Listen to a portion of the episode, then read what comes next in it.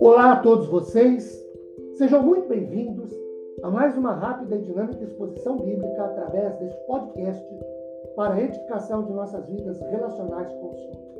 Meu nome é Ricardo Bresciani e eu sou pastor da Igreja Presbiteriana Filadélfia de Araraquara, situada na Avenida Doutor Leite de Moraes, 521 da Vila Xavier. É uma grata realização compartilhar uma citação bíblica com vocês. Hoje, tendo por base o livro de Isaías, o capítulo de número 6, os versículos 5, 6 e 7. Eu farei a leitura na medida da exposição. Meus queridos, Isaías capítulo 6, ele registra um episódio na história da vida de Israel do profeta Isaías, num contexto histórico profunda tristeza, desânimo e abatimento emocional e espiritual na vida de todos ali, por conta do falecimento do rei Uzias, de acordo com o verso 1, que foi um grande rei, um rei amado, querido pelo povo, de grandes realizações. Isaías, um profeta, vai ao templo, e só ele vai ao templo, versos 1, 2, 3 e 4, e tem uma visão esplendorosa, majestosa da santidade de Deus, os mesmos versículos 1, 2, 3 e 4. E diante dessa visão da santidade de Deus, essa visão majestosa, esplendorosa, fantástica da visão de Deus, Isaías teve uma consciência que lhe pesou.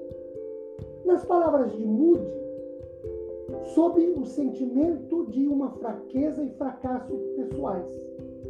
Não tendo nada mais a fazer senão confessar a sua incapacidade, condição humana decaída, Isaías está consternado.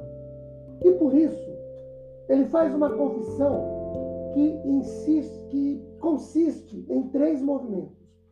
O primeiro movimento, ele se vê impuro diante de um Deus que é santo, santo, santo. O verso 5 de Isaías 6 diz assim: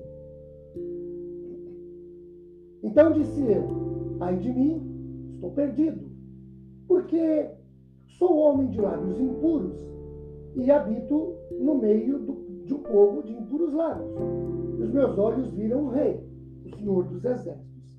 Queridos, Isaías se vê indigno de fazer coro com os serafins, que no verso 3 cantam que o Senhor é santo, santo, santo.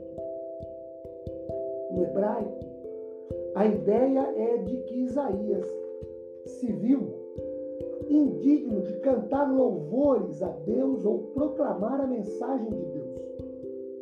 Isaías é um homem de vocabulário impuro, cujas palavras são indignas de serem proferidas diante do Senhor.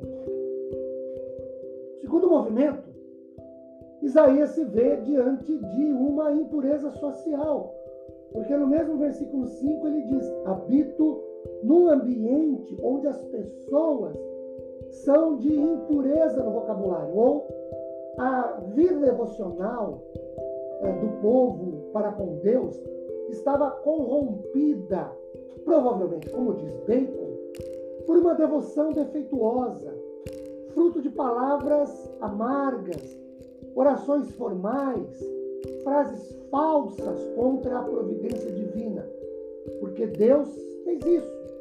Porque Deus tirou o rei de nós. O terceiro movimento que Isaías faz é o movimento de confissão pelo pecado, pela falta, pela falha. Ele é confessado, esse pecado é confessado e Isaías é perdoado. Os versículos 6 e 7 nos dizem o seguinte: verso 6, depois de confessar esse pecador, no verso 5, porque seus lábios proferiam palavras impuras, e reconhecer que habitava no meio do povo também cujo vocabulário era impuro. Então ele confessa, e no verso 6 nós temos o perdão. Então um dos serafins voou até para mim, trazendo na mão uma brasa viva, que tirara do altar com uma tenaz.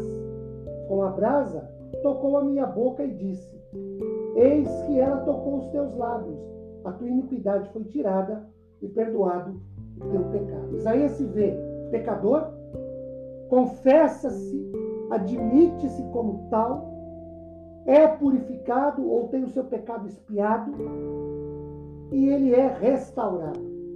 Meus queridos, esse é o caminho da bênção. Reconhecer-se pecador, falho, gente que erra, confessar-se como tal, o Senhor Deus é aquele que perdoa e que restaura. Queridos, que a abundante graça de Deus seja derramada sobre as nossas vidas. E o Senhor nos console, nos conforte, nos anime, acrescente-nos fé após ouvirmos essa reflexão sobre Sua palavra. Amém.